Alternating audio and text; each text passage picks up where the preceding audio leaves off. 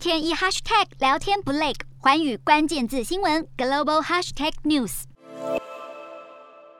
能源大厂道达尔发布声明表示，缅甸逐日恶化的人权和法治问题，迫使公司在重新评估当地局势后，做出撤离缅甸的决定。道达尔在缅甸的业务只占公司整体收入不到百分之一，撤离决定对财务影响不大。雪佛龙发言人也表示，考虑到缅甸目前的状况，当务之急是确保员工的安全福利以及营运安全。